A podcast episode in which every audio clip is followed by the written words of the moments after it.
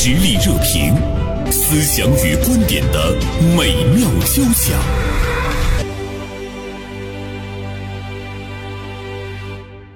在六月二号的晚上，一条新闻让很多人的心呢都是悲痛了起来。五月二十三号，在武汉汉阳区虹桥小学校园内，被老师开车撞倒身亡的谭姓小学生，他的母亲在小区内坠楼身亡。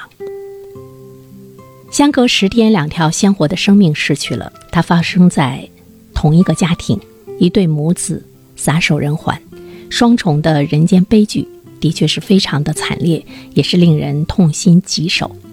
今天我们就来和大家说一说这件事儿。那么这件事情发生的背后有哪些是值得我们警醒的？呃，今天呢，《大连晚报》名笔视线的执笔人张小帆写了一篇文章，题目是“谁杀死了那位可怜的母亲”。中午好，小帆。中午好，袁生。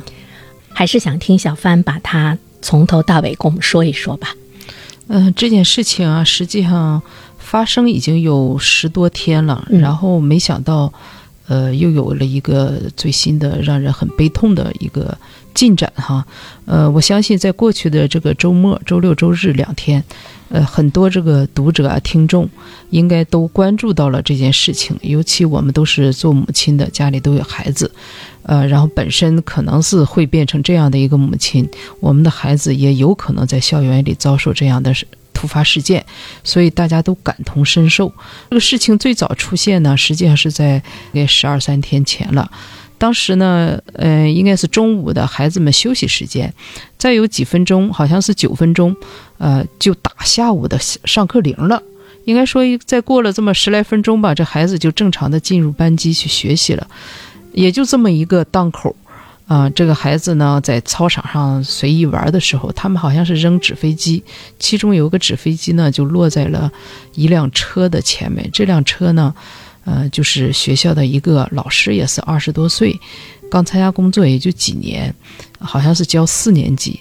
他当时呢，这个老师在车里，他是准备去接他另外两个同事，就旁边这个楼里两个同事下来一一起参加下午的另一个校。那个他们行业内的一个培训，这个老师承认说，他一开始看到前面有个孩子在那蹲着，他去捡一个纸飞机，孩子比较小嘛，蹲在前轱辘那块儿，几乎如果不是仔细看，真的是看不到。老师呢在车里边就挥了挥手，你意思你哎你离开，但是孩子可能当时环境比较乱，他就也没走。然后这个老师呢在车里应该说等了那两个同事下来以后，他就没有再度。去眺望，哎，刚才那孩子走没走？结果他直接就启动车了，一启动就发现前轱辘就嘎噔一下，他就觉得好像压到什么了。从监控看，这个车停了一下，有刹车灯这个痕迹，但是他没有完全停住，他又往前了，然后就后轱辘也压过了这个孩子。也就是说，这个孩子等到发现他的时候已经没有体征了。呃，命丧车轮之下，应该特别让人难过，因为是一个校园内嘛。后来也证明，那个位置根本就不应该行车，也不应该停车。那么这个学校呃也做了一个分割，就是说你哪块可以行车，哪块不可以行车，但是他没有硬的。咱说话竖个大桩子或者整个栏杆什么的，不允许车过来。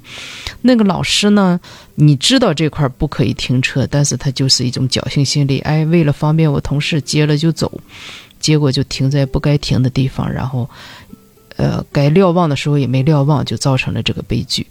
这个悲剧第一起发生了，我们按照惯例吧，我们肯定觉得孩子太可怜、可惜了。那么这个校园是不是内部有这个安全的隐患呢？呃，学校的这个管理是不是有不到位的地方呢？肇事司机到底有没有这个故意的这个嫌疑呢？因为他第二轱辘压过去的时候有没有这种嫌疑呢？他也被这个警方给控制了、刑拘了。学校的校长和副校长也接受这个纪律方面的一个处理。啊，甚至暂时是停职了。我们开始反思学校里面有没有安全隐患。对，呃，我们身边的学校有没有这种安全隐患？就是这条道路其实它是不允许车走的。对，校园内是不允许车的，人车是应该分流的。对，刚才小帆说，哎，说这个老师当时对这个孩子招了招手。啊，他第一遍还警示了，说明他看到了孩子。对孩子呢，可能他没反应过来。对，或者没、没当回事儿，小孩玩嘛，因着玩。对，因为这个道路可能呃，或许从来没有走过车。对于这些孩子们来讲，他们在这个这个道上跑来跑去，捡球、捡纸飞机，相互的这个打闹呃、打闹，啊他都没有觉得会有嗯车的危险。就是孩子们已经习惯了，嗯。已经习惯就这条道路一定是安全的。对。甚至就像我们在我们室内的一些行路了，步行路、嗯。步行街，对我们走的时候特别放松，我们就是大摇大摆的，我们好像从来就不会想到说哪突然之间窜出一辆车来。是的，所以这个学校这一点肯定是有责任的。嗯。这件事情本来到这儿来，我们正常就探讨这个问题就可以了，校园加强管理。对。但是真的是没想到，啊，十天之后发生了这个妈妈坠楼身亡的这么一个悲惨的事件。嗯那么在这十天内，到底发生了一些什么？这是我们应该进一步去关注的关于这件事情的第二个。呃，关注的社会性的话题。首先，第一点，我们说这个作为一个母亲，呃，突然失去了养了这么大的孩子，这个悲痛啊，哀莫大于心死啊，这种甚至我觉得我活着都是一种负担。只有去陪了孩子，我才能让我这个这种折磨就停止。这个肯定是占主要原因。很多的母亲一定会觉得，哎呀，如果这件事情发生在自己的身上，我活着已经是没有意义了。对，它是会有一种巨大的呃，叫幸存有罪有有有罪的这种感觉，就是同样的一个悲惨的事件里，为什么我活下来了，而我的亲人去世了？尽管他俩不是在同时发生，他会有这种心理的谴责。那么这种悲伤压垮了他，然后在这期间呢，我们呃媒体啊各方面也都爆出来，这个妈妈因为呃几次去讨要说法啊、包括她自己的录视频，因为他一直表现的非常冷静，很体面，呃衣着也没有乱，呃大家就有一些网络喷子就开始喷他了，说的就非常难听，就意思孩子都去世了，你怎么还能穿的这么利索呢？啊，穿的这么整齐呢？甚至还穿着什么香奈儿的这个包包啊、那皮鞋啊，包括他的衣服是值多钱，戴着什么手表都被人扒出来了。呃，更让人恶心的是，还有人说，就是是不是想讹钱呢？然后回头要开直播了，这种这个随意的揣测特别多。啊，你把它集纳起来，看起来就非常的可怕。那么，到底这个母亲是因为看了这些网暴，还是单纯的因为就是孩子的去世无法接受这个事实而坠楼自杀？这个真相我们也很难去确定但是呢，这些网暴是实实在在存在的。我们俩也不是第一次谈到啊、网络喷子啊、网暴的。我就想起那一期节目，我们讲那个粉红头粉红色头发的的女孩儿。啊，她是真正的。还有刘学周对，啊，那个寻亲的男孩儿，嗯。呃，包括那个上西藏开着拖拉机上西藏的那个嗯。主播叫管管。啊、这三个人是纯粹是因为网暴而自杀的，嗯。所以这个已经成为社会公害了。这一次事件的网暴呢，还让你看到了，就是某些人吧，深层次的那个冷漠，还是让人挺胆战心惊的。对对一位失去了孩子的母亲，横加的批判，张得了嘴？我觉得我们大众有的时候。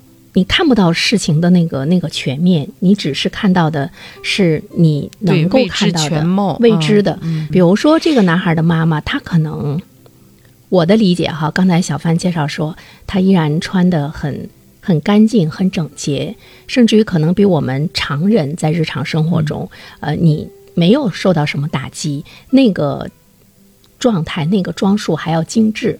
一方面可能是这这是他妈妈一贯的一种他妈妈是一个置业顾问，好像是做奢侈品置业顾问，而且是一个销冠，是啊就是她应该是一个在工作上非常出色的一个女性。那注重自己的外表是一种习惯，是他的一种习惯。再一方面的话呢，我觉得其实一个人的那种外在的行为，他会给你的内心有力量。比如说一个人，他有那种呃比较注重外在的这种仪式感也好，平常来说是自信的力量。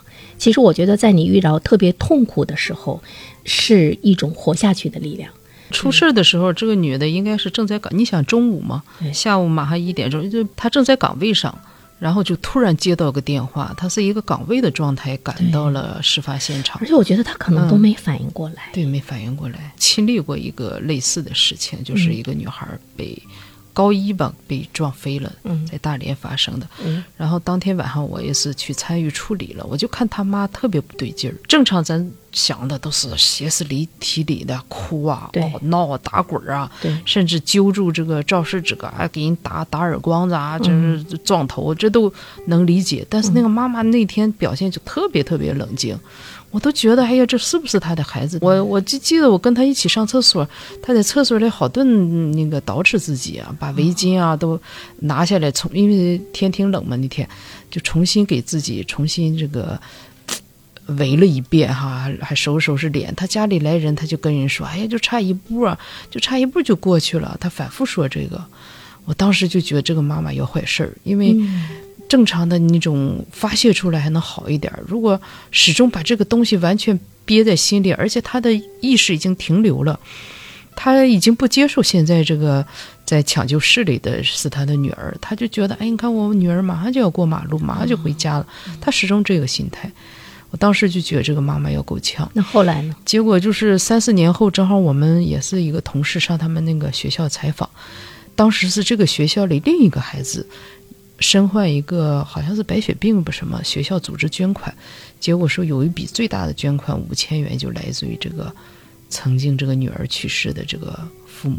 后来就跟他谈到这个事儿，他就说他的妈妈已经早都崩溃了，在家就是重度抑郁，班什么都不能上了。今天讲到的这件事情的这位妈妈，她后来也是一个崩溃的状态。她的但她的内心世界已经完全坍塌了。其实她跳楼之前，她已经是深度抑郁了啊。呃，那么这个时候，我们再来回头看一下，在网上的这些喷子、这些网暴者们说的对这个妈妈的评价，是不是很准确？是不是就是你们认为的那个样子啊？因为昨天呢，小芳就跟我说，她今天要讲这件事儿啊，所以呢，我也在呃我的这个粉丝群中呢，也说我们今天要聊这件事儿。在我这儿呢，我是看到了一些听友的观点，有一位听友他说，应该关注一下校园安全监管，要关注一下中外差异，另外就是网络暴力的危害性、舆情的问题，这个舆情背后的社会心理究竟是什么？另外呢，就我看到听友林一郎，他最强烈的感觉是对生命的漠视，无论是肇事老师对孩子、学校对孩子家庭，还是网络对孩子母亲，都看到的是一个生命的漠视。他说，面对当事人的丧子之痛，没有起码的同理心，只为博流量，调侃母亲的身材容貌，伪道德。遇事过于冷静，恶意揣测，呃，而且认为这个妈妈是为了要赔偿，还有一些污言秽语。呃，现在网上又在说孩子的父亲，说是父亲推的妈妈。他说这个是更不可描述的哈。还有一位听友，他说无疑呢是司机和学校存在着巨大的问题，但现在来看呢，也都承担了这个呃后果。家长的心情是可以理解，但是我们还是要还原事情的真相啊、不能够呢对任何的一方面再有那一些所谓的扭曲事实的一种这个评说。呃，是不是我们一定要说是呃故意杀人？这个呢也是值得我们来反思的。东方之珠说，呃，说一句不好听的，谁能够随时准备好家人的去世？接到这种信息都是很突然，你当天穿什么、打扮成什么样都是惯常的。还能把自己变成蓬头垢面吗？网暴者只能盯上这个点，脑回路也是相当的奇葩了。好，我们也继续欢迎大家呢，通过发微信的方式参与到我们今天的讨论中啊。啊，同时呢，我们今天也请到了大连市心理学会的老师，博雅学业职业发展研究中心的校长。梁岩女士做过我们的直播间之后呢，我们会从社会的心理、网暴者的心理以及妈妈的心理等等这样的一些角度，我们再来看一下呢这件事情有哪些是值得我们去深思的哈，也防患于未然吧，防微杜渐。希望这样的事情今后呢不再呢出现在我们的生活中。那么一段片花广告之后，欢迎大家继续关注我们今天的节目。社会热点，传媒观察，穿透共识，寻找价值，实力热评，谈笑间，共论天下事。那么接下来呢，继续和呃小帆，还有呢呃加入到呢我们今天的这个呃讨论中的梁岩老师，呃，我们来共同呢再来聊一聊这件事儿。呃，梁岩老师，中午好。呃，中午好，医生老师，小帆老师。其实，在我跟小帆的节目中，我们无数次的谈到了网暴，哈，小帆哈。嗯。其实这个网暴似乎没有任何的变化改变，愈演愈烈啊。这个背后的社会心理是什么？我们现在不确定说他最后这位妈妈选择这样的一个结果，呃，网暴的作用到底有多大？但是确实在这个世界上存在了网暴的呃这个问题。其实我觉得是内心的良善。和言论自由的一个平衡的问题，嗯，因为网络就是这样开放的，大家是没有这种面对面交流的这种道德约束和这种社会的一个约束，所以他觉得他说了也就是说了，甚至很多人他觉得他发表的这些言论，他不觉得自己是网暴，对，没有成本，对，哦，他没有成本，这就是我自己的一个评论，嗯，就像我们说每个人的。人性其实是不同的嘛，有很多他自己，呃，人性的暗面，他在网络上他就可以肆意的去摊牌，嗯，和我们面对面交流和熟人他可能不是这样的，所以说就给这个网暴，呃，网络的这些负面的这种评价一个很好的一个空间，就他们随意说，嗯，再有一个呢，就是在这个人性的这个层面上来讲，就是缺乏同情心、良善心，嗯。面对这样一件事情，这个母亲她是丧子之痛。我觉着，不管你，我们也是通过网络看到了这个母亲是否是衣着得体呀，是否是呃说对着镜头又又怎么理性的去发言了。其实从我们心理学的角度来讲，它是一种应激的状态。那么这种应激状态下，它可能根据个体的不同有不同的表现。有的人就是歇斯底里，哭得起不来了；那有的人他就表现得异常的冷静。其实他们的内心一样都是崩溃的，这种事情发生在任何人一个人身上，其实都是崩溃的，只是我们表现出来的状态不同。所以说，网友根据说他看到的这种不全面的，就是他的信息根本就是不完整的，他根据这种不全面的信息做出的这种评价是不负责任的。什么样的人他会就是表现得很冷静、很理性？嗯，失去亲人，失去自己的这个孩子。呃，什么样的人他会很快的这个给给发泄出来？其实他的内心能量很强的人，平时他的内心能量很强的人，他才会表现得很冷静。刚才小凡老师讲说，他是一个制约顾问，是一个销冠。那么在他的平时的生活和职场上来讲，他应该是一个内心能量很强的人，不然他不能取得这样的成就，或者是把自己啊，呃，打理得非常的精致和体面。所以说，遇见这件事情的时候，也许他第一个反应。那种痛苦是存在的，但他，呃，掩饰这种痛苦呢，就是说内心这种崩溃的掩饰性，他掩饰这种痛苦，他可能第一反应是要解决这件事情，这是他的一个习惯性的一个职业女女性面对问题啊，所以说他掩饰了这种，他表现的很理性，网友觉得他说的一些言论是要去维权啊，其实这些就是他，呃，第一反应的的他的自我的机制。呃，很多时候他要通过这种掩饰去性去保证自己能量的存在。妈妈可能要选择为这个孩子的死亡去抗争，啊，这个和他的他去哭和闹其实是一样的，就是不同的方式哈，小凡对对，实际上这是内心能量很强的人，他在遇见这种和自己相关的危机事件的时候，他能表现出来的第一反应。嗯，刚才说到这个哈，之前有过一个电影，这个电影名字我忘了。周世斌和梁朝伟都在里面有客串，他实际上是设置了一个命题，就是说在喜马拉雅的山下，呃，一群人，然后给他每个人呢都戴上面具，就是你在任何时候，就像一个实验似的，人性实验似的，在这一段时间内，半年或者是三个月时间内，你不允许你摘下面具，就是谁也不知道谁。就相当于我们现在一个匿名的网络空间。实际上，这个导演呢，他最初拍这个电影的灵感就来自于，呃，网络空间里的这种匿名感。嗯，当你完全变成一个匿名人的时候，你谁也不认识，谁也不认识你，你的人性里的一些丑恶东西是会释放出来的。刚开始我们可能小偷小摸，我说你一下，我打你一下，骂你一句，后来发现，凡是谁也不认识我，受不到任何的处罚，嗯。那些恶的人会越来越恶，对他最后可能都会走向什么杀人呢？为了自己的利益去做一些损人的事情。所以这种，呃，这个网络空间的这个不可控性，这种匿名性是非常可怕的。它就是来自于它的那种隐秘性。对他不用负责，他始终认为不用。即使现在我们也知道。政府给了很，就是出台了很多政策，去来治理这个网络空间的一些暴力啊，呃，传播黄谣啊，传播谣言呐，呃，伤害别人呐等等。我们也看到了很多的媒体报道了很多这个传播五百次以上给予什么什么样的处罚，呃，甚至很严格，不能说不严格，但是这个群体太庞大了。是，而且绝大部分人，绝大部分在网络上乱喷的人是得不到处罚的。这次这事情出来以后，已经有一批被封号了。嗯，但是这个东西到底威慑有多大？嗯，所以这些事情，这些话题就是处罚的力量很大，处罚的还是比较弱。对，就是大家也是在探讨说，那我们的网络实名制它到底起到了一些什么样的作用？所以大家也也也在去质问平台。嗯，就说其实你你有这样的事情出现的时候，平台它是。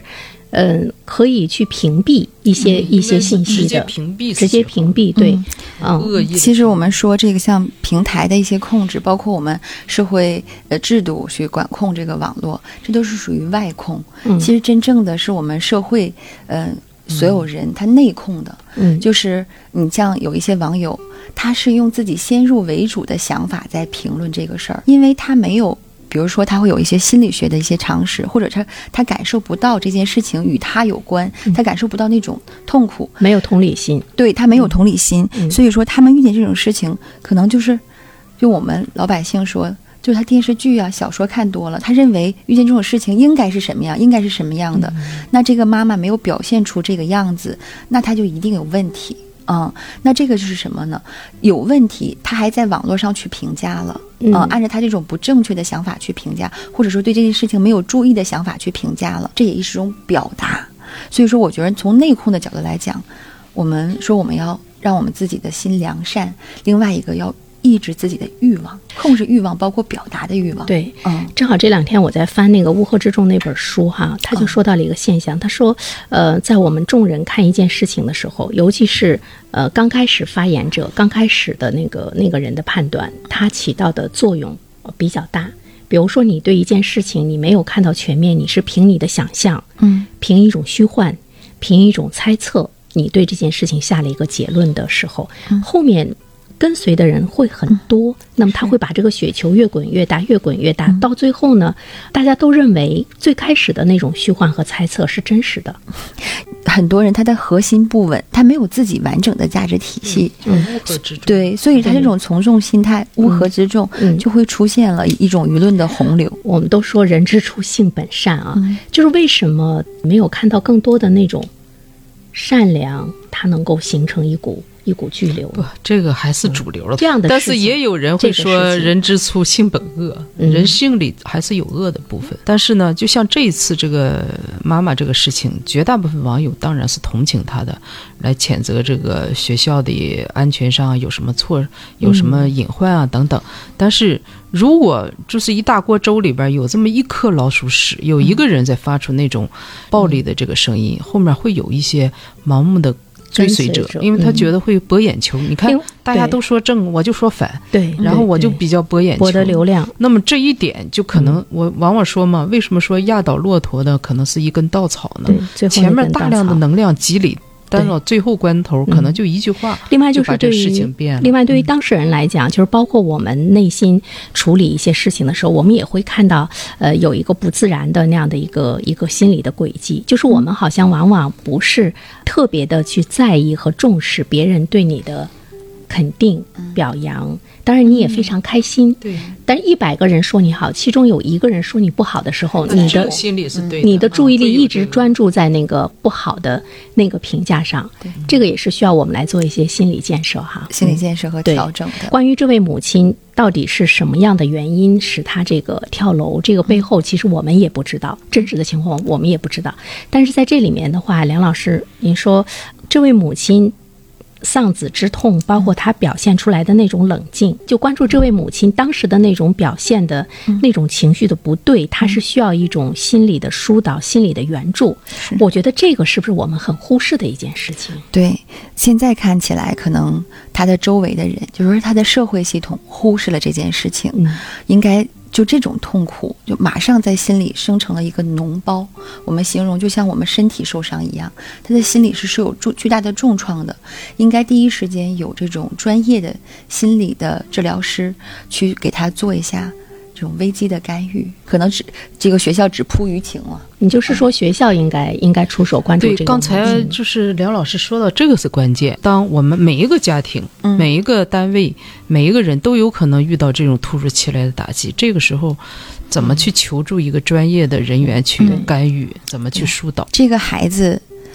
他所在的家庭的所有相关人，其实都是需要被关注和处做这个处理的。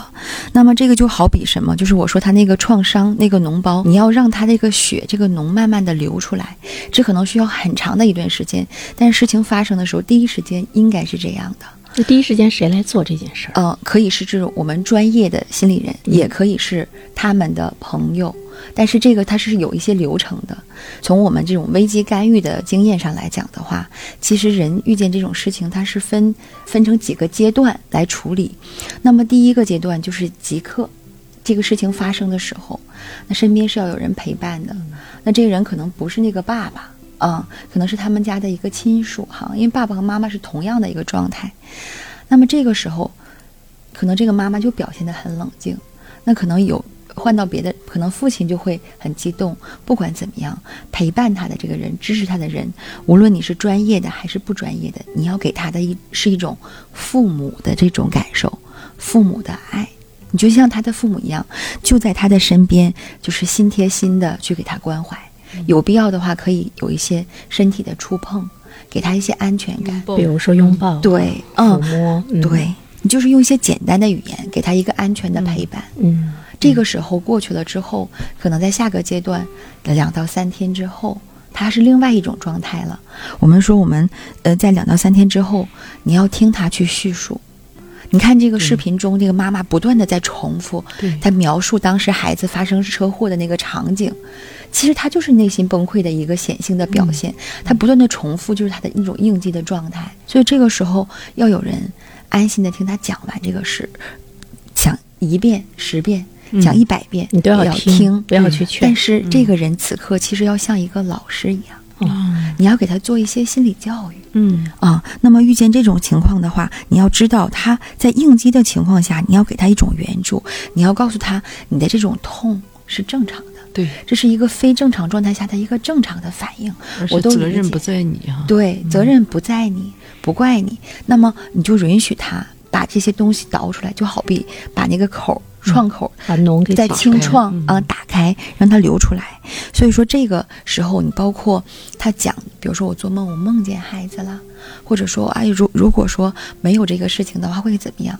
那你就讲这些都没有问题，这些就是和孩子连接的一个过程，嗯，就允许他这样做。那么第三个阶段，我们就要像一个治疗师，可能这个事情发生了有一周两周了，那这个时候你就要去帮他治疗，你要去发现他这个症状，就比如他认知上的一些改变，情绪上的一些改变。如果这个妈妈当时身边有人的话，是会发现他有有变化的，包括他行为上和心理上的一些改变，然后你就要去调整他。就是很多时候他在这个阶段，他可能。能够得到一个及时的心理援助，他就能慢慢回到他正常的生活状态中去，不会做这种选择。这种充分的陪伴，这个时间可能不是说是固定的，每个人也不一样。那么到第四个阶段，可能就要两个月、三个月之后了。我们要像一个牧师一样啊，我们说不是教师了，像一个牧师一样，你要继续听他去说这件事情对他的一些改变，对他的一些意义，甚至我们要帮助他，是不是有一些仪式啊？怎么去纪念这个事儿啊？我们再重新去找这件事情，它对于我们来是来讲一些生命上的意义和提醒。那么这个周期完成之后，可能这个妈妈还有机会回到正常的生活中来。嗯，这是一个漫长的过程，这是个漫长的过程，得需要很耐心的耐心，然后专业的，是专业人士陪伴他走过这个路程。刚才说这个事儿哈，我就想起来，快二十年前，咱们大连不发生过一次武器空难吗？嗯，我第二天去呃上那个家属所居住的这个酒店，因为各地方都给赶来了。酒店去的时候，我就注意到了，就是我们政府就派出了一支庞大的这个心理危机干预队伍，包括危机干预，包括这个志志愿者队伍，就是一对一的去接触这些家属们，去给他们进行一个健康的疏导。对，包括汶川地震，嗯。其实我我们现在会看到，就是在一些重大的，嗯。呃，社会性的这个灾难事件的时候，可能会出我们政府的那个介入特别及时，嗯。他会注意到就是群体的、嗯。个体的一些极其的那个悲痛，会有志愿者，嗯。社会就是援助之手，我们会看到力量会特别大。嗯。但是现在呢，会有一个问题，个个体个体的人，比如说出现这样的事件，嗯。我们到哪里去求助？比如说您刚才说到的那个，我们肯定是要有人想到，嗯而且愿意有人介入，这个介入的力量，嗯这个社会的支持，咱们心理学大连也有志愿者队伍，当然有志愿者队伍，其实是我们叫社会心理服务体系。我们大连还是试点单位呢、嗯啊，就是试点城市呢，就是我们的这个体系其实很完善。不论就是我了解，大家没用上，对，就是大家没有这个意识，没有用上，嗯其实就是亲人的一个离开，对这个家庭系统都会。呃，造成很大的创伤。嗯那么，其实有这个意识的，你去求助心理人啊。我们有社很多社会面的心理机构，我们有综合医院的心理科，我们有我们的七医院啊，还有很多心理的志愿者队伍，包括各个单位也有自己的呃心理的这种团队哈。其实找到这样的一个懂心理的专业人去陪伴，及时的去做处理，我们说那种哀伤处理啊、危机干预啊，这些都是必要的。他刚才说四个阶段，我觉得就特别好。嗯但是我们整个社会还缺乏一个对，呃，心理的一个重视。对，另外也缺少真正的我碰到事儿的时候，我应该怎么去求助这个专业人士？可能我们更多就是亲人在一块儿陪。对他这这个新闻里也说到，他的就是孩子的姥姥，嗯，也是呃寸步不离的陪他女儿，结果到底还是没看住。其实姥姥本身她也受到了特别大的冲击就是一定要有一个内心特别有能量的人，有力量科学的人，办法去对嗯他有科学的那种疏导。是比如说刚才梁老师说的，就是你让他尽情的说，你去听。但是我们普通人可能我们一定是想到的，我去劝，哎别这么难受，就就是想了，别想了，你可能不让他去释放。死不能复生啊！对对对对，这个是就是还是需要有专业的那个那个介入哈。就是我们个体遇到这样的事情，其实他是关注到每一个人的那种生活幸福的一个程度哈。你经济发展到一定阶段的时候，你最终可能还是要关注到人的那种心理的感受。比如说我们说幸福，幸福就是一种心理的感受啊。就是这个呢，是应该是。社会各个层面都应该去注意到的，去重视它的。比如说我刚才说的，我们一个粉丝他的观点，他说不尊重生命，嗯，其实好像它是一个特别大的话题哈。但是我们化解的话，我们会看见在很多方面的表现，它的确是，比如说对生命、对人的那种不尊重、不重视，就怎么样把它放到一个城市，包括一个机构的那个治理的工作中，嗯。呃，这个是你的那个管理工作中的一项内容，我觉得这个挺重要的。比如说小帆，你你也是一个管理者，在你日常的这样一个工作中，就关于员工的那种心理的那种关注，对是不是我们做顾及的都远远不够，远远不顾及的不是很多。现在我们国家应该说这些年已经比以前要重视了，嗯特别是这个呃中小学校、大学校园里都有专职的、呃老师，甚至很多学校都设了专门的这个心理咨询室哈，是你可以进去预约跟老师谈话。但是我在我们的生活里确实少，我们有时候看外国的电视剧或者小说，嗯说哎呀我去看看我的心心理医理医生，对有什么问题立马就跟他这个解释一下，而且伴随他一生，一个心理医生伴随一个人一生。呃，很多人他是出现了症状了，比如躯体化了，我失眠了，嗯，是吧？他都会去。他才会去的。其实很多时候哈，能看看心理医生或和心理治疗师交流一下，嗯对我们提升心理能量、提升自己的这种潜在的能力也是有好处的。现在你们收费还很贵吗？嗯固定的心理医生经常的去把我日常的情绪来进行疏导的话，嗯这个成本对于我们普通老百姓按小时收费是按小时收费，但是是这样的，你像医院里的医生叫精神科医生，他们就挂号费就能陪你聊很久。但是社会面上的这种社会心理机构，可能就是按小时取费。呃，据我所知，大连的心理咨询师的价格可能从三百。到一千二不等，但这确实是跟他们的咨询时长和经验有关。但是也就是说，六百到八百这个区间的咨询师是特别受欢迎的，嗯，因为这个价位是适中的，嗯但是有很多他没有外显出来的症状的人，他还不会看来来找心理咨询师去支持。或者是说从大家的这个消费的呃理念上来说，可能大家会觉舍得在，这方面花钱。对我可能花六七百块钱，我买一件衣服，我觉得是可以的。但是我觉得对于我的心理健康，我去花六七百块钱来进行一个小时的咨询，它似乎又是很难去把它的价值给漫长的。过程，对培养啊、认知的过程。对啊其实你你像你像几个企事业单位，他们关注员工的这种心理啊，大连市总工会这些都都和我们大连市心理学会合作哈，嗯在企事业单位，在小中小学啊、包括家长的群体，都有很多公益的心理援助支持。今天呢在这儿，呃，我们的节目也给大家说到了很多你来寻求心理的支援的这方面的一个途径哈。最近我也是偶然看一本书，清华大学心理系的那个主任彭凯平的一本书，叫《无心可见》，他是研究积极心理学的。他说，其实，在西方一些国家，就是那种领导人的智库的那个人物的组成。他说，研究心理学方面的心理学家，其实占的比重呢也是越来越大。因为大家呃也意识到一个社会的那个发展，你的那个经济最终的目的是要理解和弘扬人们的一种幸福感，关注人们的心理的那个健康，呃。是我们可能最终要关注到的。你看，那个孙中山在他的建国方略中开宗明义，其中有一句话，他说：“国事者，人群之心理现象。”就国家大事呢，归根结底是人的问题，是人类心理的问题，是人的意识、认识、追求、行为的这个问题。无论是在一个社会什么样的经济发展的过程中，其实你都要最终落脚在人的心理活动、心理健康、心理的幸福哈。对，我当时看到这段话的时候，突然之间就理解了。比如说，我们的物质极大丰裕之后，为什么我们会去讨论幸福？心灵幸福才是真的幸福。所以我们也希望在生活中，像梁老师这样的心理咨询师啊、包括呢我们很多的一些管理者，包括一些机构啊、包括呢发生这件事情的那个学校，其实都是要关注到这个孩子的那个父母的心理的疏导哈。现在我们其实我们往前看的话，我们应该去关注这个孩子的父亲，包括他的爷爷奶奶，尤其是姥姥姥爷，嗯失去外孙又失去了女儿，他们的心理疏导应该有社会援助之手啊。嗯嗯是的。嗯，现在孩子破个皮儿摔坏了，都会让我们心疼的不行。那家里遇见这样的事情，应该第一时间，呃，引起全社会善意的关注。嗯嗯，好的，呃，再次感谢小帆，感谢梁岩做客我们的直播间，也期待着有机会我们三个人再合作。嗯好的，再见。再见。谢谢，再见。